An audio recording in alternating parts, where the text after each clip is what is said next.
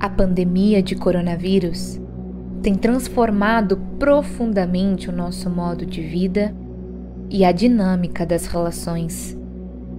Além de avolumar o retorno das almas ao mundo espiritual, atinge a cada um de nós de forma impactante e dolorosa. Vivemos um momento de conflitos, de adoecimento das relações, de angústias, das polarizações.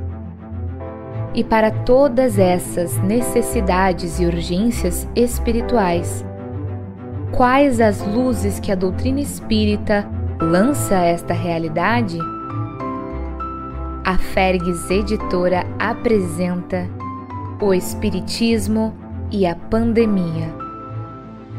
Organizado por Elizabeth da Silva Barbieri, a obra reúne abordagens plurais realizadas por profissionais da saúde, operadores do direito, educadores, administradores de empresas, artistas, historiadores, todos eles trabalhadores espíritas, e cada um tecendo linhas consistentes e interessantes permitindo-nos perceber a realidade atual de forma que faça sentido, voltada ao progresso e eivada de esperança e bons frutos para o futuro. Cada capítulo, um roteiro para o emprego da inteligência, para a conquista íntima da paciência e da resignação. O Espiritismo e a Pandemia você encontra em livrariaespírita.org.br.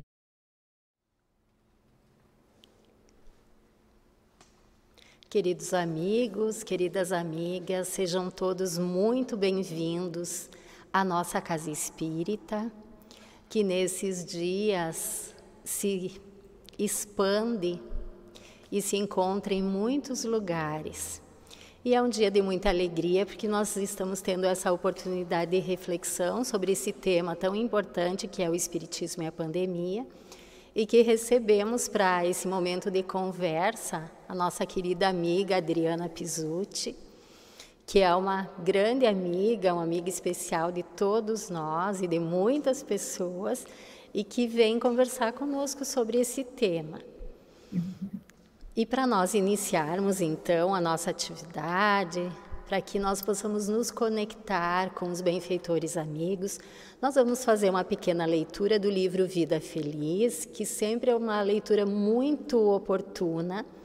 Fazer a nossa prece e aí já conversamos sobre esses temas tão interessantes que a gente programou para hoje. Então fiquem conosco, Dá tempo de divulgar para os amigos ainda. Curtam esse, né, esse espaço aí que nos oferece tantas coisas boas e tantas reflexões tão importantes. A benfeitora Joana, então, nos sugere a seguinte reflexão: Estás mergulhado no oceano do amor de Deus. Jamais te encontras sozinho. Deus está em ti e em torno de ti. Descobre-o e deixa-te conduzir por ele com sabedoria. É seu herdeiro, possuidor do universo. Em Deus, tudo encontras, planificando-te completamente. E com essa mensagem que nos consola o coração, nós pedimos nesse momento que os benfeitores amigos aqui presentes, presentes no lar, nesse ambiente em que cada um se encontra, nos sustentem com essas vibrações de paz, de harmonia e que possamos sentir a presença de Deus em nós. Deus que nos permite a vida, que nos permitiu essa encarnação e que envolve a humanidade inteira no seu amor. Que possamos sentir essa presença e que tenhamos fé, coragem e força para enfrentar as provas, os desafios do momento e para que possamos fazer os aprendizados propostos, para que possamos rumar à regeneração espiritual, que começa no, mundo, no nosso mundo íntimo e se estende onde nós nos encontrarmos. Queremos agradecer por esses momentos, pela bênção da vida e por tantas oportunidades que temos tido de elevação e de crescimento. E nos sentindo assim sustentados por esse amor infinito do Pai, nós queremos com essa prece iniciar esse nosso encontro tão fraterno e tão esperado. Que assim seja.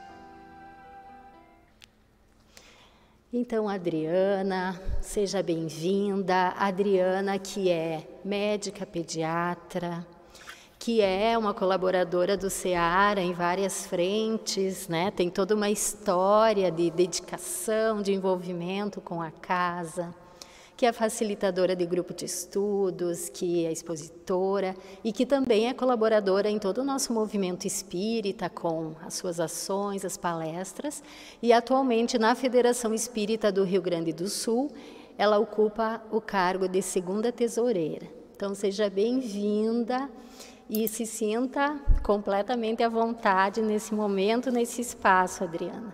Ai, bom. Boa tarde para você também, Cláudia, para os queridos amigos e amigas que estão nos dando a honra de acompanhar esse trabalho. É uma grande alegria para mim poder estar aqui e dividir com vocês algumas ideias acerca dessa linda obra e desse momento que nós estamos enfrentando. Adriana, o livro Espiritismo e a Pandemia, ele ficou muito bonito, tanto na questão da apresentação, né? Ele ficou e as temáticas que ele, nos, que ele nos traz para a reflexão, elas são bem interessantes, bem instigantes, variadas, mas todas focadas nessa abordagem central, né, que é a proposta do livro. E aí eu gostaria que tu falasse um pouquinho para nós qual foi o objetivo da FERGS em uh, propor essa obra, em lançar essa obra, né, a respeito dessa temática que é tão atual e tão desafiadora. E também conta para gente qual foi qual é a tua participação na obra, como é que foi esse convite, do que trata esse capítulo que tu escreves e que está inserida na obra. Certo, conto sim. Bem, eu vejo o livro assim como um esforço da Federação Espírita do Rio Grande do Sul no sentido de promover a compreensão desse processo em que nós estamos inseridos, desse momento que estamos vivendo e que também terá um valor histórico para as futuras gerações, que daqui 50 anos, quando se falar em pandemia, quando se quiser saber como é que o movimento espírita respondeu, como é que, como é que, que a doutrina espírita nos, se posicionou diante desse quadro, nós teremos a obra como esse repositório de informações. E Gabriel Salum, o presidente da FERGS, ele escreve na apresentação da obra que o livro é um esforço coletivo de caridade e empatia escrito a muitas mãos, buscando entregar aos espíritas, mas também aos não espíritas. Vejam, a todos que queiram usufruir desse fortalecimento íntimo que o Espiritismo é capaz de oferecer nessa hora e assim possibilitar que o desespero, que a ausência de perspectiva, que o sentimento de perda, de revolta sejam superados e assim possa surgir, renovar a esperança, a coragem e a resignação de todos nós. E para atender a essa proposta, de nos de levar o esclarecimento e o consolo e o entendimento, né, a respeito desse momento, o conselho editorial da FEGS Editora, ele buscou diferentes abordagens, né, as abordagens plurais que, que Gabriel refere na apresentação da obra. Então, para isso, convidou profissionais de várias, várias áreas do conhecimento. E foi assim que eu fui convidada, né, e tive a grata oportunidade de escrever um dos capítulos da obra, que é esse capítulo Diário de uma Espírita Médica, Trata-se de um, um registro cronológico. Eu tinha muitas informações que eu gostaria de, de trazer no, na, no capítulo e fiquei assim um pouco sem saber por onde começar. E aí veio algum, assim um lampejo de uma data e quando eu vi eu tinha organizado mesmo uma espécie de diário. Então aqui eu vou apresentar alguns aspectos que marcaram aquele o ano passado, que foi o primeiro ano da pandemia da COVID-19, é claro que analisados sob a ótica do espiritismo, né? Muito bom. Adriana, lá nos tempos de Allan Kardec, Uh, houve uma epidemia nas Ilhas Maurício, né? e, Kardec recebe algumas cartas, uh, traz algumas, alguns comentários que, do que houve na imprensa, né? e ele aborda isso na Revista Espírita em 1867-68.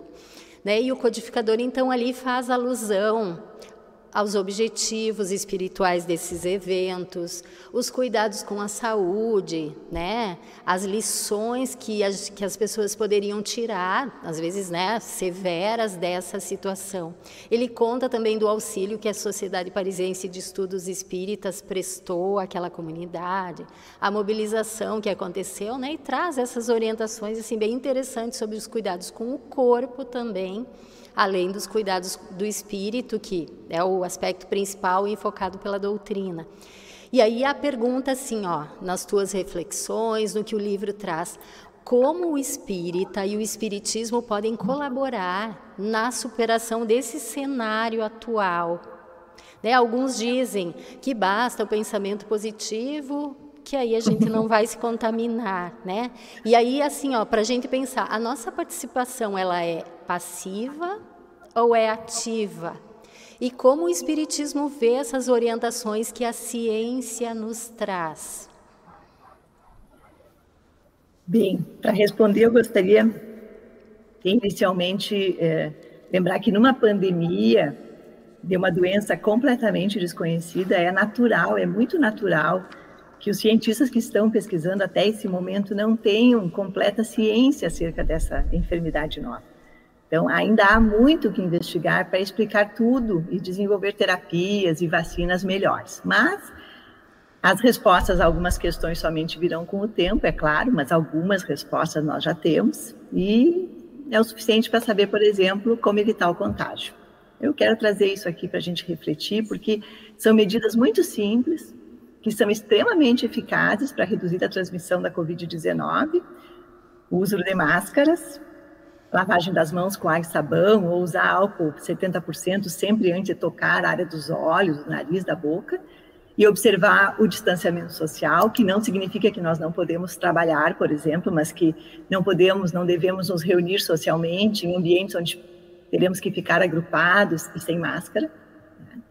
E dito isso, quero lembrar de um outro texto, Cláudia, que também está lá na Revista Espírita, mas aí de novembro de 1865, é, é, anterior a esse, da epidemia da Ilha Maurício, e ele vai tratar ali da pandemia de cólera, né, que estava cometendo a boa parte do mundo conhecido na época, e que, assim como a Covid-19, espalhou luto, espalhou dores na população.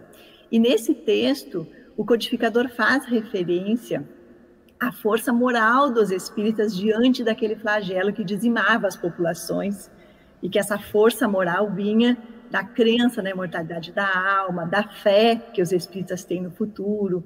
E aí, lá pelas tantas, ele vai perguntar: será que, em vista disso, os espíritas devem negligenciar as precauções necessárias em um caso como aquele, baixar a cabeça diante do perigo? Aí, na sequência, ele dá a resposta: ele diz, de modo algum, de modo algum tomarão todas as cautelas exigidas pela prudência e uma higiene racional, porque não são fatalistas e porque, se não temem a morte, sabem que não devem procurá-lo. E ele conclui ainda dizendo: ora, não levar em conta as medidas sanitárias que os podem preservar seria verdadeiro suicídio, cujas consequências conhecem muito bem, para se exporem a essas, a essas consequências. Portanto, eu entendo que o nosso dever como espíritas é sim confiar em Deus, mas é também olhar para a ciência. Porque quando Kardec escreveu que a fé do espírito é uma fé raciocinada, ele quis dizer que nós acreditamos porque compreendemos. E aí, então, as nossas decisões irão se basear na razão, na lógica dos fatos. Então, nós precisamos olhar para a ciência com fé, acreditar que há pessoas trabalhando, pesquisando e precisamos confiar. e, em momento algum, negligenciar as precauções necessárias. Tem uma mensagem que está lá no, no capítulo 17 do Evangelho segundo o Espiritismo, item 11, é assinada pelo Espírito Georges. Né? O título que ele dá é Cuidar do Corpo e do Espírito. E ele orienta: Amai, pois, a vossa alma, porém, cuidai igualmente do vosso corpo, instrumento daquela. Desatender as necessidades que a própria natureza indica é desatender a lei de Deus. Desse modo, penso que é dever dos espíritas, sim, tomar todos os cuidados de ordem espiritual, mas atender também as orientações da ciência, adotando as medidas que se mostrem úteis, que se mostrem necessárias para evitar a Covid-19, sob pena de estar incorrendo em uma grave falta. A nossa doutrina, ela nos mostra caminhos, né, Adriana, em todos os âmbitos que a gente possa pensar, né? E ela nos, assim, nos sustenta e também nos dá o norte. Olha que clareza, né, dos espíritos e de Kardec trazendo essas informações, assim, antecipando, quem sabe, esse momento vivencial atual, né? E Adriana, foi Deus quem criou a pandemia? É um castigo para a humanidade? Uh, como entender a ação divina no que nós estamos vivenciando nesse momento. É, embora todo o conhecimento que, que a gente já tem, né, nós conhecemos, a gente estuda vários anos, então nós podemos dizer que conhecemos a doutrina, mas a hora da prática é, é a hora da prática, é diferente de apenas ter tudo no, no âmbito assim do intelectual. Bem, mas é, depois de passado um tempo em que também eu fui tomada por um, por um susto, não é? Eu comecei a analisar e, e hoje a gente pode dizer com bastante certeza, com bastante segurança, que considerando essa dimensão avassaladora da crise que se instalou no planeta e que está abrangendo, impactando negativamente vários setores, não é nem um pouco difícil verificar isso, né? Saúde, economia, política, educação, vida social nós podemos afirmar que estamos diante do que Allan Kardec chamou de flagelo destruidor, a pandemia da Covid-19. E ele vai tratar desse tema lá na parte terceira do Livro dos Espíritos, quando aborda justamente a lei de destruição. Então, logo na questão 737, quando os espíritos superiores são questionados sobre a finalidade desses flagelos, eles já respondem que é uma destruição necessária para a regeneração moral dos espíritos. São provações e expiações individuais e coletivas que têm por objetivo fazer com que a humanidade progrida mais depressa. E eles explicam que, do ponto de vista dos prejuízos que causam, são flagelos, mas que em alguns anos irá surgir uma melhor ordem de coisas, ao passo que de outra maneira levaria séculos para que isso acontecesse. E na pergunta seguinte, que é de número 738, nós aprendemos que um flagelo destruidor ele só ocorre quando não aproveitamos outros meios, mais a menos, igualmente oferecidos por Deus para realizar esse progresso. Então, a gente já começa a concluir que tivemos oportunidades, né? Foi nos apresentado, foram apresentadas oportunidades para que a gente, a humanidade da terra, ligada à Terra, pudesse realizar esse progresso. Como não aproveitamos, então somos agora atingidos por um flagelo destruidor. Então, em razão dessa nossa persistência nos comportamentos equivocados, a providência concorda que ocorra esse evento destruidor muito traumático, que vai abalar as, as estruturas que estão corrompidas e vai promover uma rápida renovação das ideias, uma rápida renovação dos hábitos. E lá na obra No Rumo do Mundo de Regeneração, né, recentemente psicografada por Divaldo Pereira Franco, o espírito Manuel Filomeno de Miranda vai escrever que a atual pandemia tem isso, que ela é uma grande instrutora das massas, mesmo quando propicia dores inomináveis, mas se trata de precioso recurso da vida a fim de demonstrar a transitoriedade do corpo e a perenidade do ser. Portanto, a pandemia ela ocorreu em função da nossa necessidade de aprendizado é, por assim dizer, um recurso pedagógico, um instrumento, como diz Manuel Filomeno Miranda, para nos incentivar a refletir sobre a natureza imortal do ser espiritual que somos, refletir acerca da impermanência das condições ligadas à matéria, impulsionar o nosso aprimoramento moral e a consequente regeneração da humanidade.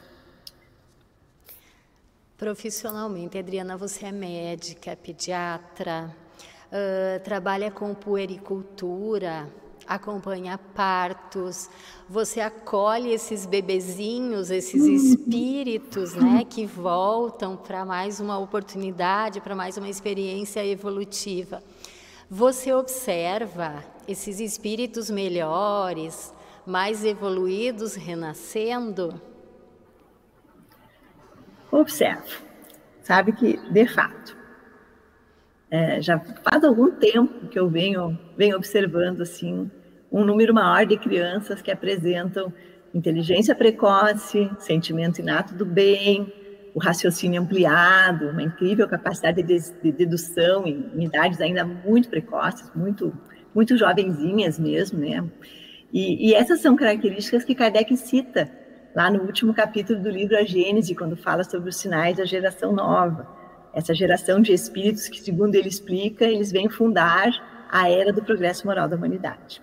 E é bem interessante porque é, eu percebo isso nos bebês, né, nos pequenininhos, e aí quando eu atendo os maiores, lá de 9, 10 anos para frente, eu sempre tenho por, por, por prática, assim, é, abordar algumas questões. Eu começo já nessa idade a conversar com eles sobre atividade física, sobre alimentação, amizades, internet, redes sociais, e lá pelas tantas, com muitos deles, eu percebo assim que eu posso ir adiante, sabe? E quando eu vejo, nós estamos conversando sobre o pensamento, sobre prece, sobre anjos de guarda, sobre perdão, bondade.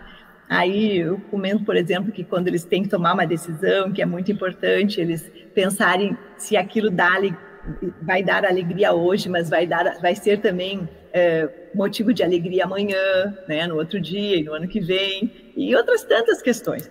É, com muitos deles eu falo sobre meditação, sobre técnicas para treinar concentração plena, e é claro que isso também é fruto de um amadurecimento pessoal meu, mas eu pensando em como é, eu conseguia conversar com as crianças dessa idade há 30 anos atrás ou há 20 anos atrás, é, eu raramente conseguia chegar a esse nível de conversa, vamos dizer assim, com, com, com jovens, né? E, e aí grande parte também dessas crianças, pré-adolescentes e adolescentes, eles demonstram um interesse incrível em saber mais, eles me perguntam muito, alguns sabem que eu sou espírita, a mãe sabe, conhece, aqui é uma cidade pequena, né, então acaba que as pessoas conhecem a gente da casa espírita, e eles me perguntam muito sobre questões de mediunidade, de reencarnação, e de modo geral, todos eles é, pensam, tentam e me perguntam sobre como adotar um estilo de vida mais saudável. Então, de fato, eu posso dizer que tenho tido essa alegria, assim, né? Estou num momento bem especial da minha carreira, já encerrando essa, essa etapa, e eu tenho tido a alegria de perceber claramente que, embora o contexto difícil, essas almas que estão renascendo, elas têm muita vontade de acertar. Cabendo aos pais procurar procurarem se informar sobre as questões relacionadas à educação moral, encontrar quem os apoie, quem oriente na sua missão.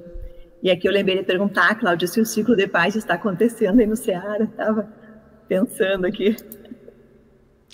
Uh, o ciclo de paz sim acontece e domingo agora nós temos amanhã, né? Nós temos um novo encontro do ciclo de paz, onde, né? Com certeza os pais também vão assim receber essa ajuda, esse amparo para bem direcionar esses espíritos, né? Porque isso que tu nos traz assim, ó, reforça essa mensagem da esperança, da misericórdia divina, né? Que Deus nos quer melhores. E já podemos, né, já poderíamos estar numa condição melhor, mas ele não desiste, né? Isso que a gente consegue perceber nos textos e nessa tua fala também, porque tu é alguém que tem essa vivência, né, Adriana? Isso é muito alentador para quem escuta perceber que isso realmente é algo que não fica só no âmbito das ideias, mas que realmente está acontecendo também. E é preciso ter olhos de ver, né? Aquilo que Jesus falou há tanto tempo, mas que é tão atual.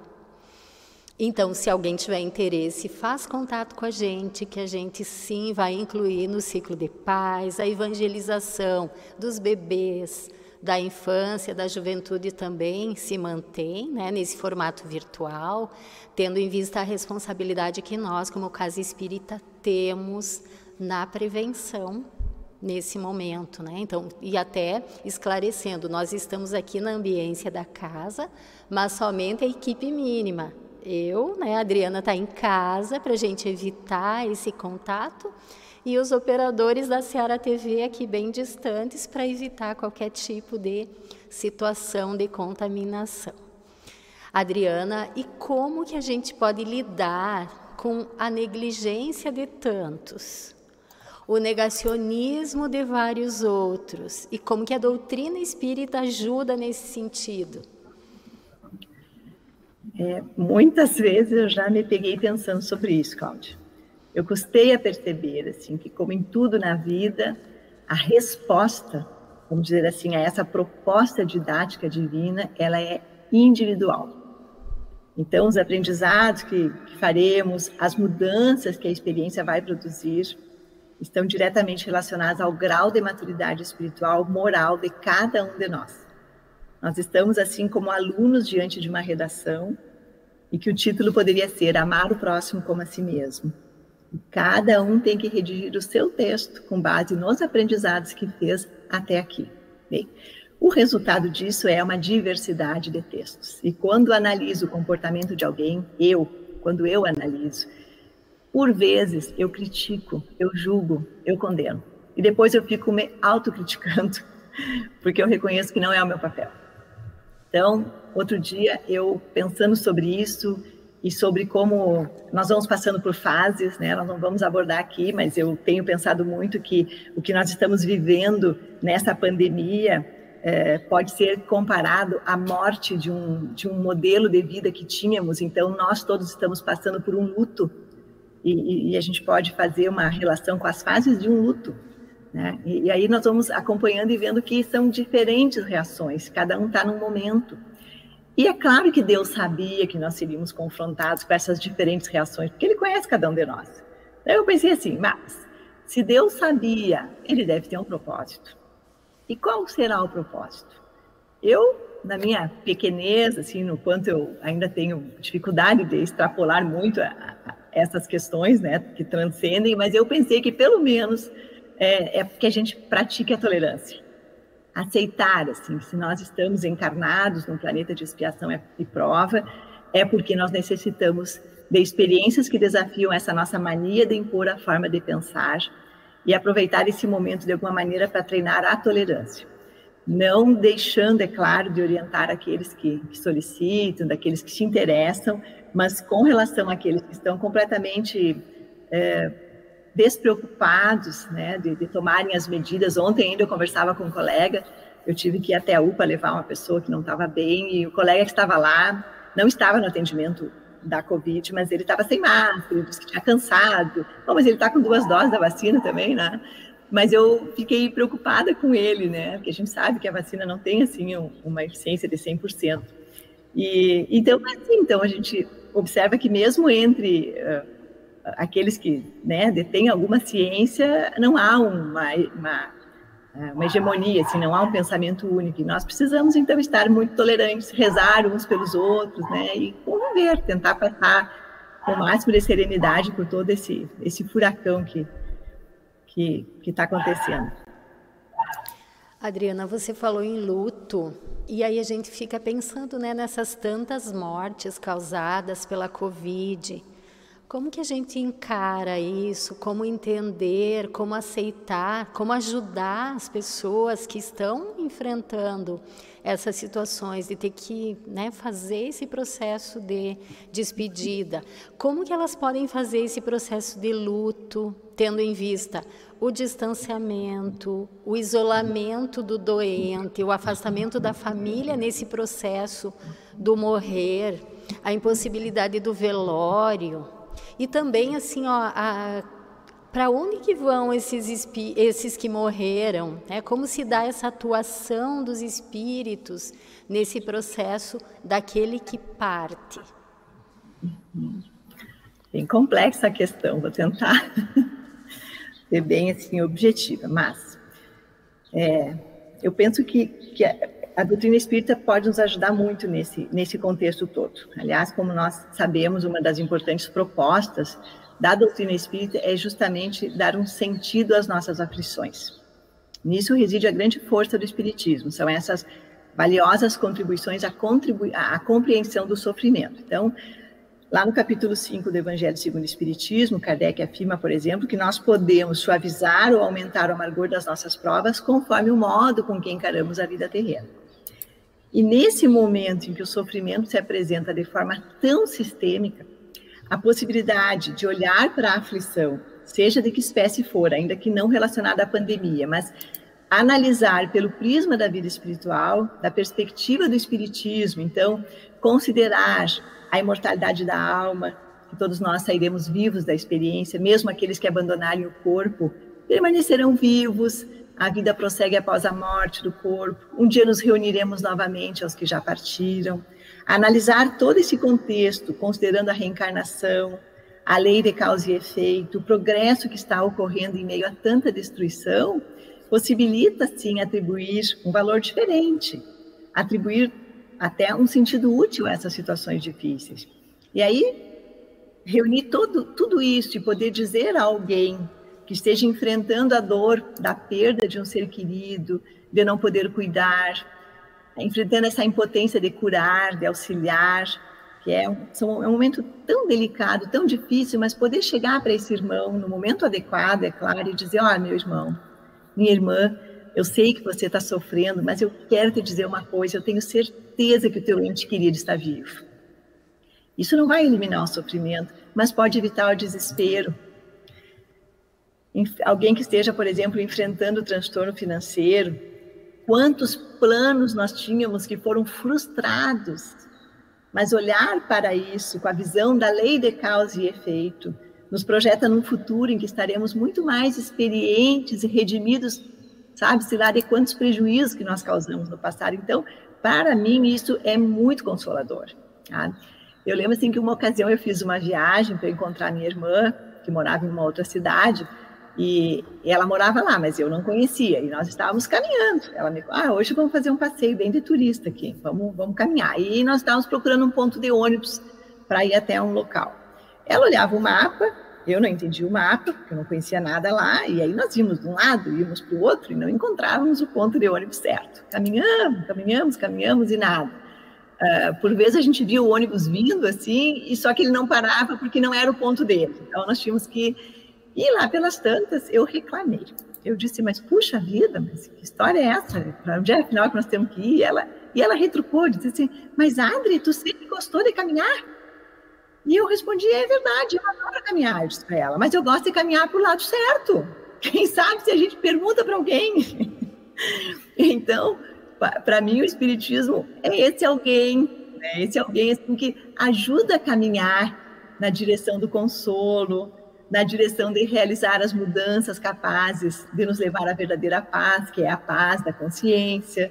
É claro que, por enquanto, eu ainda preciso pensar, né, para elaborar as ideias, para compreender a realidade da situação desse ponto de vista espiritual, né, que só o treino, o exercício é que vai tornar isso algo automático.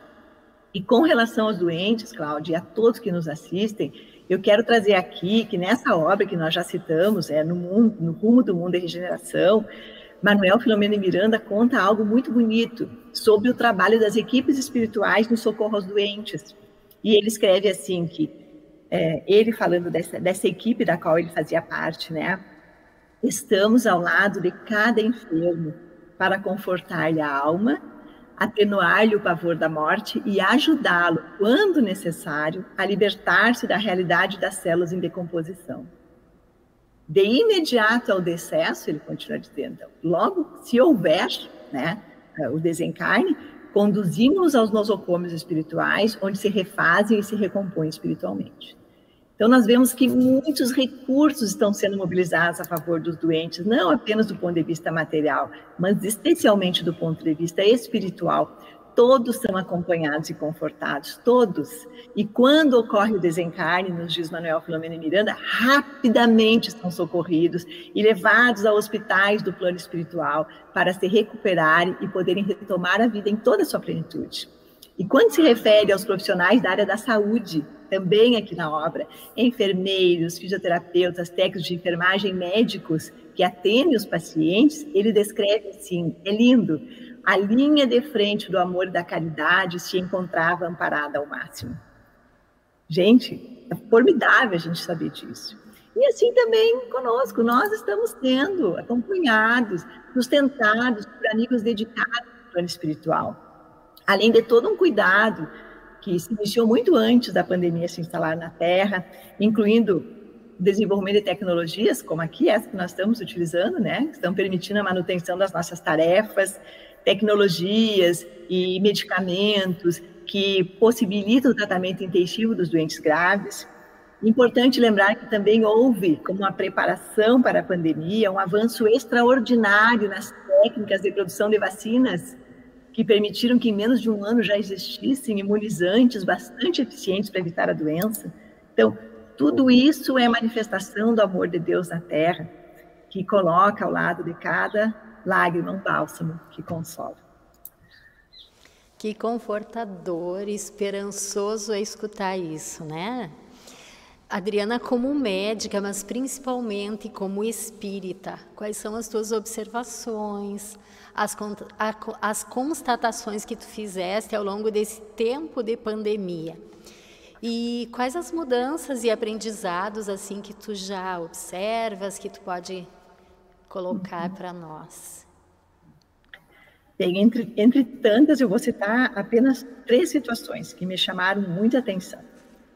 Lá na questão 740 do Livro dos Espíritos, naquela parte onde Kardec analisa, fala né, sobre a lei de destruição, nós aprendemos que, embora os prejuízos e as dores que causam, em uma das questões, eles dizem que os flagelos representam ocasião para o exercício da inteligência, da paciência, da resignação ante a vontade de Deus, que promove o despertar de consciências no sentido da solidariedade, da compaixão, o exercício da abnegação, do desinteresse do amor ao próximo, desde que a criatura não seja é, movida pelo egoísmo.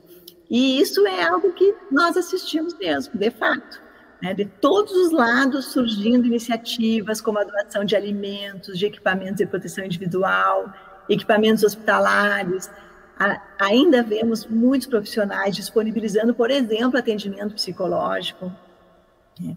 Outro fato que me chama a atenção é de que, em função da ameaça à vida, desse medo, né, do isolamento social também, a pandemia revelou certos pontos da nossa personalidade. Ela fez com que eclodissem alguns comportamentos que até aqui estavam contidos, e isso se reflete, claro, nos relacionamentos interpessoais uma das consequências mais sérias a gente percebe no contexto familiar.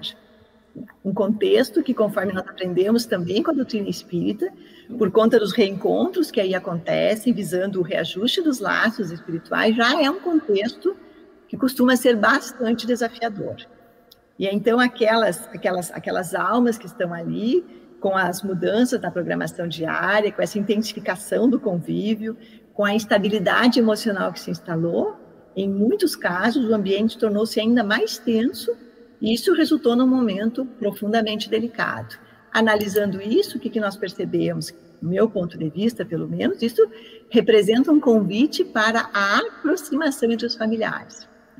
Olharmos a nossa família, a realidade de como ela está organizada, examinarmos a relação conjugal, a paternidade, a maternidade, os cuidados que dispensamos aos idosos que estão conosco, e aí, então, empreender um esforço de empatia, que é aquele procurar transportar para o lugar do outro, a fim de compreender o modo como ele está vivendo aquela situação, percebendo aquela situação, e a partir daí buscar, então, um diálogo atencioso, cordial, a superação das divergências, a, estabelecer convivências melhores do que até aqui, que, aliás, é a proposta para as almas que se reúnem numa família consanguínea, é essa, né?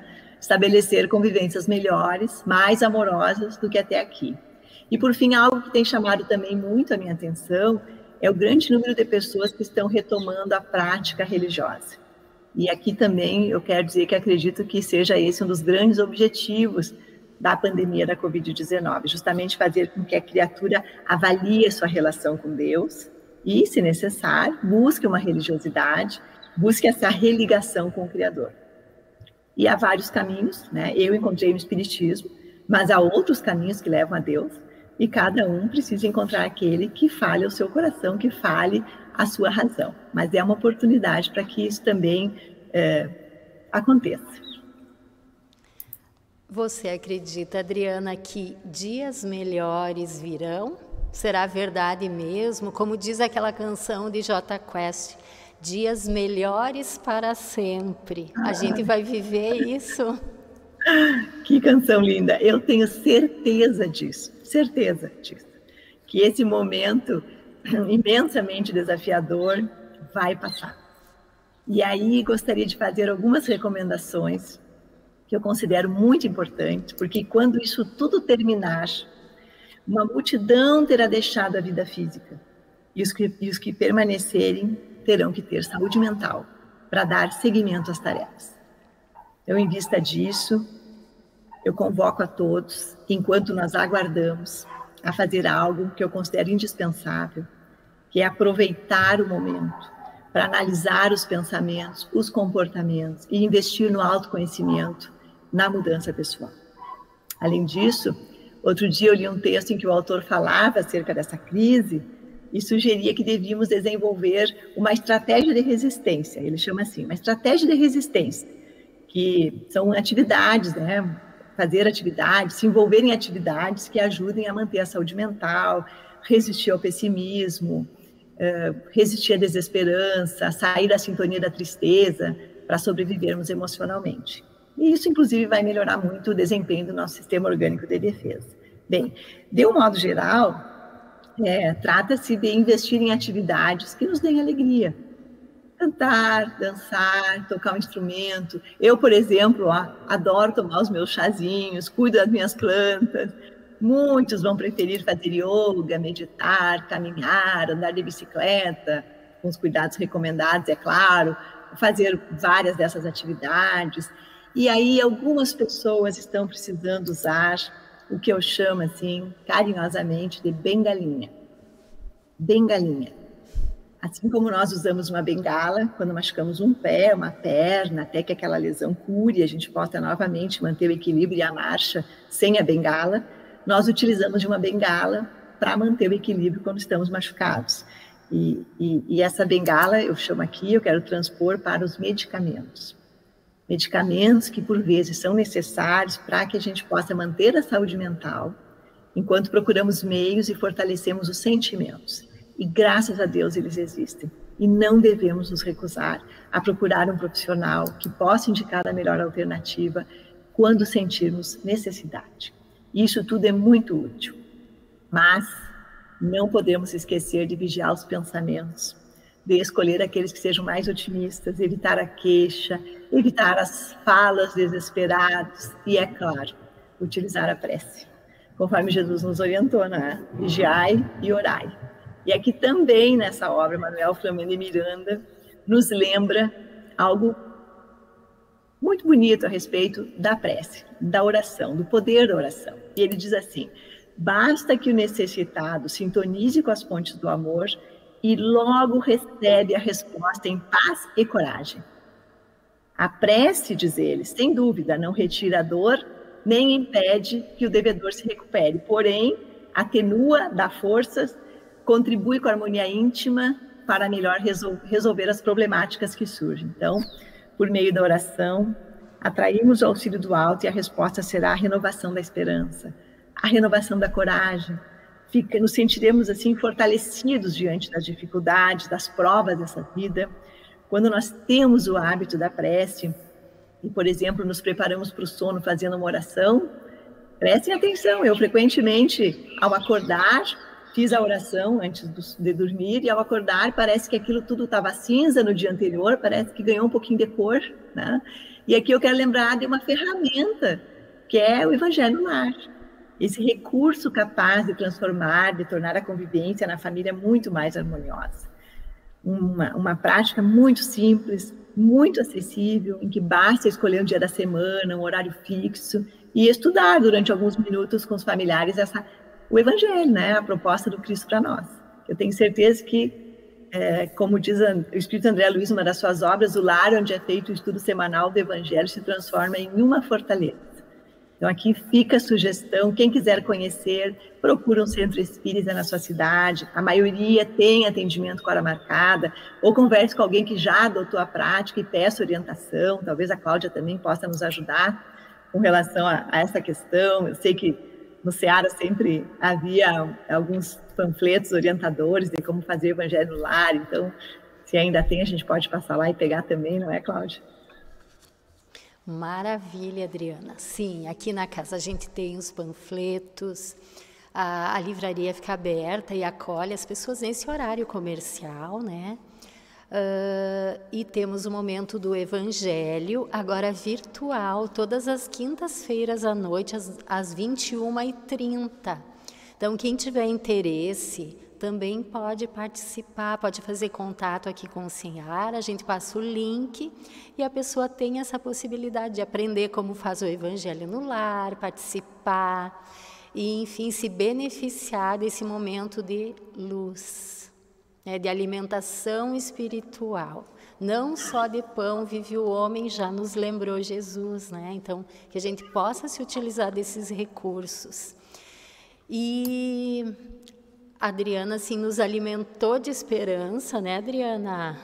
E se fosse possível, a gente continuaria assim a conversa por muito tempo, porque ela está muito gostosa, muito enriquecedora. E, infelizmente, a gente já está quase pro, indo para o fim. Mas antes disso, Adriana, eu tenho um desafio para ti. Tá? Não, não vamos terminar assim. Adriana, eu vou te propor assim, eu um tipo um bate-bola. Eu te proponho uma palavra e tu me devolve ela com algum pensamento, alguma coisa assim que nos reforce nesse sentimento de esperança, de alegria, de compreensão e de comprometimento conosco mesmo em nos tornarmos seres melhores, né? Porque esse é o objetivo principal pelo qual, para o qual Deus nos criou. Então, ó, eu te jogo uma palavra e tu me devolve com algum pensamento aí que te tá vem né, nesse momento. Então, vamos lá. Pandemia. Há males que vêm para o bem. Medo. Bem-aventurados os aflitos. Transição planetária. São chegados os tempos anunciados ciência. Alavanca da inteligência humana. Doutrina espírita. As vozes do céu que desceram à terra, sem dúvida. Mundo de regeneração. Essa nós vamos buscar lá no Evangelho. Calma e repouso para a alma penitente. Esperança. Deus é amor. A prece. Pedi e obtereis. Dias melhores. Estamos quase lá. Jesus. Jesus é a nossa mais sublime esperança. Adriana, com toda a emoção no coração, a gente quer agradecer por esses momentos que foram tão enriquecedores, tão emocionantes, tão alentadores, e quer te passar a palavra para tuas palavras finais, para esse momento assim de despedida, desse momento aqui, né, despedida da nossa conversa, e que as pessoas se sintam convidadas a ouvir de novo, a conhecer a doutrina espírita, quem não conhece, a divulgar para outras pessoas, porque o nosso momento, esse nosso momento fica disponível, né? Vale a pena ver de novo, vale a pena divulgar. ah, bem, eu gostaria então de encerrar lembrando a todos os irmãos que estão nos, nos assistindo que nesse grave momento de angústia e sofrimento, nós somos todos convidados a assumir responsabilidades. sabendo que espiritualmente cada um de nós prestará contas de sua administração. E se eu escrevesse mais um capítulo no diário de uma espírita médica, o título seria Um por Todos e Todos por Um, ou Não Venceremos essa Batalha. Nós estamos inscritos numa lei que é a lei de sociedade. Então, se um de nós, humanidade na Terra, corre o risco de morrer por determinada enfermidade, o compromisso, a responsabilidade de cuidar, de prevenir, de evitar a disseminação da doença é de toda a sociedade. E é o que tudo indica nesse cenário que nós temos hoje, se nós não começarmos a pensar mais no bem comum, as consequências poderão ser ainda piores. E isso inclui estar atento às necessidades de ordem emocional daqueles que estão por perto de nós, seja na família, no ambiente de trabalho, na vizinhança.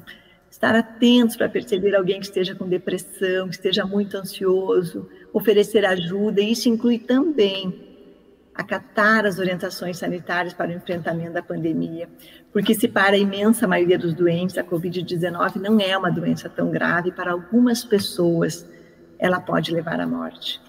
Então, se trata de unidade, de união e fraternidade. União e fraternidade, a nova ordem social, tema do nosso congresso espírita desse ano, 11º congresso, em outubro, aguardem, união e fraternidade, unir as nossas forças para evitar a disseminação do vírus e enfrentar as dores que surgem, nos tratando como irmãos que se amam. Nós não sabemos que lições ainda estamos precisando aprender e elas certamente irão irão se apresentar para nós, mas felizmente há um criador velando por nós e também estamos sob o olhar atento, protetor e amoroso de Jesus, o governador espiritual do nosso planeta.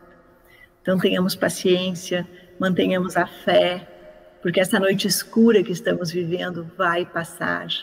Grandes mudanças estão se operando no mundo e ao final de cada um de nós surgirá ser renovado nas ideias, renovado nos sentimentos, renovado nos comportamentos, e a humanidade terá dado um grande passo em direção à conquista da harmonia e da paz.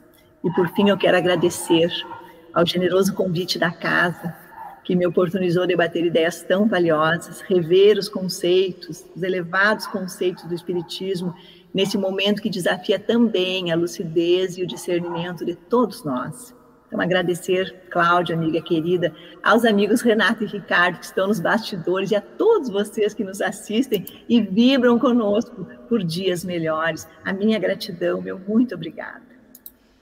Adriana, e nesse momento eu dou voz e sou a voz daqueles que nos acompanharam, daqueles que vão acompanhar. E eu quero te dizer assim da minha profunda gratidão por esses momentos, pela tua amizade, pela tua dedicação. E com certeza todos e eu desejamos que tu receba muitas bênçãos do alto. Que Jesus continue te abençoando, te fortalecendo nesse trabalho tão lindo que tu realiza durante essa tua encarnação. Né? As coisas a gente enxerga assim, são colocadas propositalmente no caminho de alguns para que eles possam colaborar, e tu é uma dessas pessoas. onde tu estiveres, Continue sendo essa servidora fiel e leal do Cristo, que sensibiliza e que toca os corações. Receba o nosso abraço, nosso carinho e que a gente possa bater muitos papos como esse sobre vários temas, né? Semeando a esperança e contribuindo para tornar esse nosso mundo um mundo melhor e esse reino dos céus que Jesus veio implantar e que agora também confia a nós a tarefa de colaborar para fazê-lo. Muito, muito, muito obrigada. Nadinha, eu que agradeço, querida. Obrigada a todos pela presença e com esse clima assim de alegria, de gratidão, de esperança renovada, nós vamos fazer a nossa prece.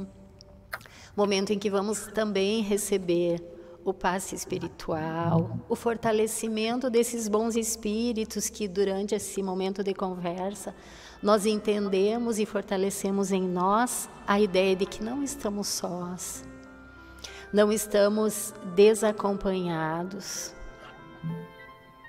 estamos sempre em boas companhias, precisamos fazer esse movimento de elevação a fim de que possamos captar e aurir esses bons fluidos.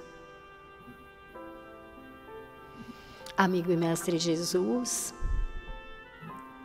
te pedimos que continue a caminhar conosco.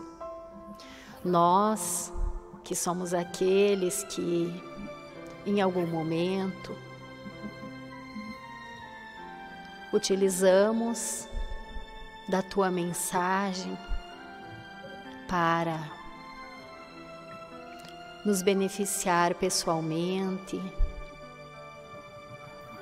distorcendo os teus exemplos de amor, desviando-nos do trajeto e, quem sabe, desviando a muitos.